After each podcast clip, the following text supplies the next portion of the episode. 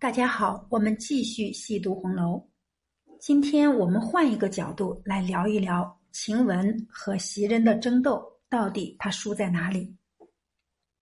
晴雯和袭人曾经都是贾母身边的丫鬟，袭人以会服侍人，深得贾母的认可，而晴雯则是凭借美貌、言谈爽利以及一手出色的针线活而获得贾母的喜爱。贾宝玉长大分房住后，袭人成了服侍他的贴身丫鬟。不久后，贾母又将晴雯派到宝玉的身边。作为服侍贾母多年的袭人，自然能够理解老太太的打算。这个漂亮出色的晴雯是她难以超越的竞争对手。只是深得贾母认可、符合贵族之家贤妻美妾标准的晴雯。为何在与袭人的争斗中以完败而告终呢？其实，我们今天换个角度，从方官的身上，也许能够找到答案。贾府为了迎接元春省亲，特意从苏州买来了十二个小戏子，而方官便是其中的一个。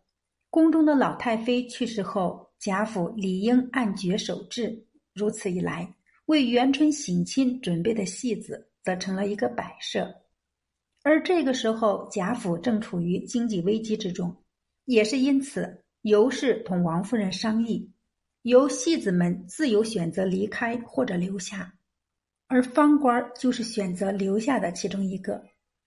在剩下的几个戏子中，方官是幸运的，因为他分到了怡红院，成为了宝玉的丫头。他的天性洒脱，外加宝玉对他的宠溺。让他一度成为了怡红院中地位超越晴雯、袭人的存在。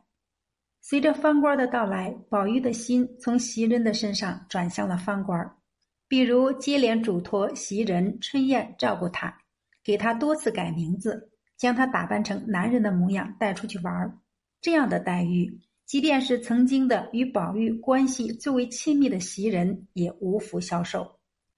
只是这个深得宝玉宠爱，在怡红院中过得风生水起的方官，为何会被撵出贾府呢？其实这个答案，王夫人说了出来。我们看《红楼梦》原文，又问谁是耶律匈奴，老嬷嬷们便将方官指出。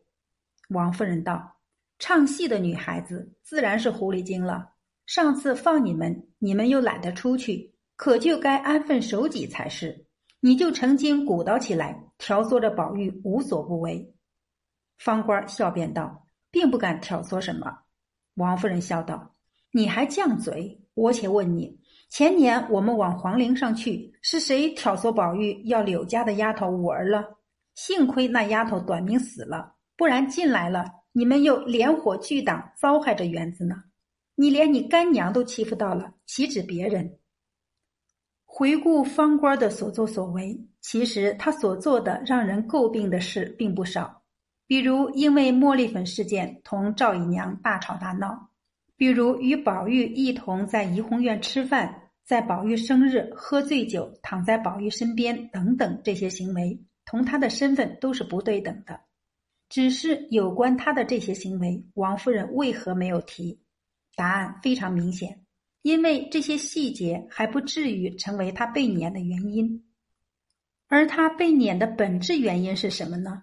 是拉帮结派，将刘嫂子的女儿引荐到怡红院培养自己的心腹。俗话说得好，单丝难成线。方官即便再优秀、再得宠，若仅他一个人折腾，自然不会成为袭人、王夫人的重视对象。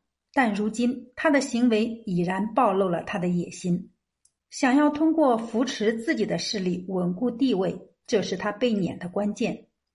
正如王夫人所说的：“幸而那丫头短命死了，不然进来了，你们又连火聚挡，糟害着园子呢。”可见势力一旦形成，便就后患无穷了。回看晴雯的悲剧，我们会发现，她同方官悲剧的本质是一样的。只是他们的处境有所不同。作为一个戏子，方官地位低下，没有后台，却妄想安插自己的人在怡红院中插手怡红院人员分配这样的事情，这是他不幸的开始。而晴雯她本是贾母扶持的姨娘人选，在荣国府中，她原本有能力、有条件扶持自己的势力，只是有着这样条件的她，却至始至终都没有想到这一点。身处于竞争激烈的怡红院中，光靠他的一双眼睛，如何能够同耳目众多的袭人抗争？试看那个被称为又一个袭人的麝月。在王夫人血洗怡红院时完好无损的秋纹，他们为何能够在这一场劫难中全身而退？究其原因，就是因为抱团取暖。因为封路茶这件事儿，倩雪被撵，李嬷嬷提前退休。事后，李嬷嬷拄着拐杖，大正月里跑到绛云轩大骂袭人，并直言：“这屋里的人哪一个不是他拿下马的？”可见袭人在竞争姨娘之位的最初，便明白了势力的意味，并始终贯彻了这一点。而如此一来，即便她不在房间，她的耳目依然存在在宝玉的身边。比如晴雯替宝玉给林妹妹送两块旧手帕，比如袭人回家后，晴雯私自撵出坠儿。在这些场景中，虽然袭人并没有在场。但晴雯的所作所为依然尽在他的视野之中。从方官的悲剧，我们可以看出，他之所以遭受到如此严肃的处理，最本质的原因是他想要扶持自己的势力，而这样的趋势不仅是袭人不愿意看见的，即便是王夫人也是不支持的。而从方官的悲剧中，我们同样能体会出晴雯的悲剧，凭借他的优势。若从一开始他能培养几个得力的心腹，只怕最后他也不会不明不白的落个被撵的下场。好，我们今天就读到这里，下次再会。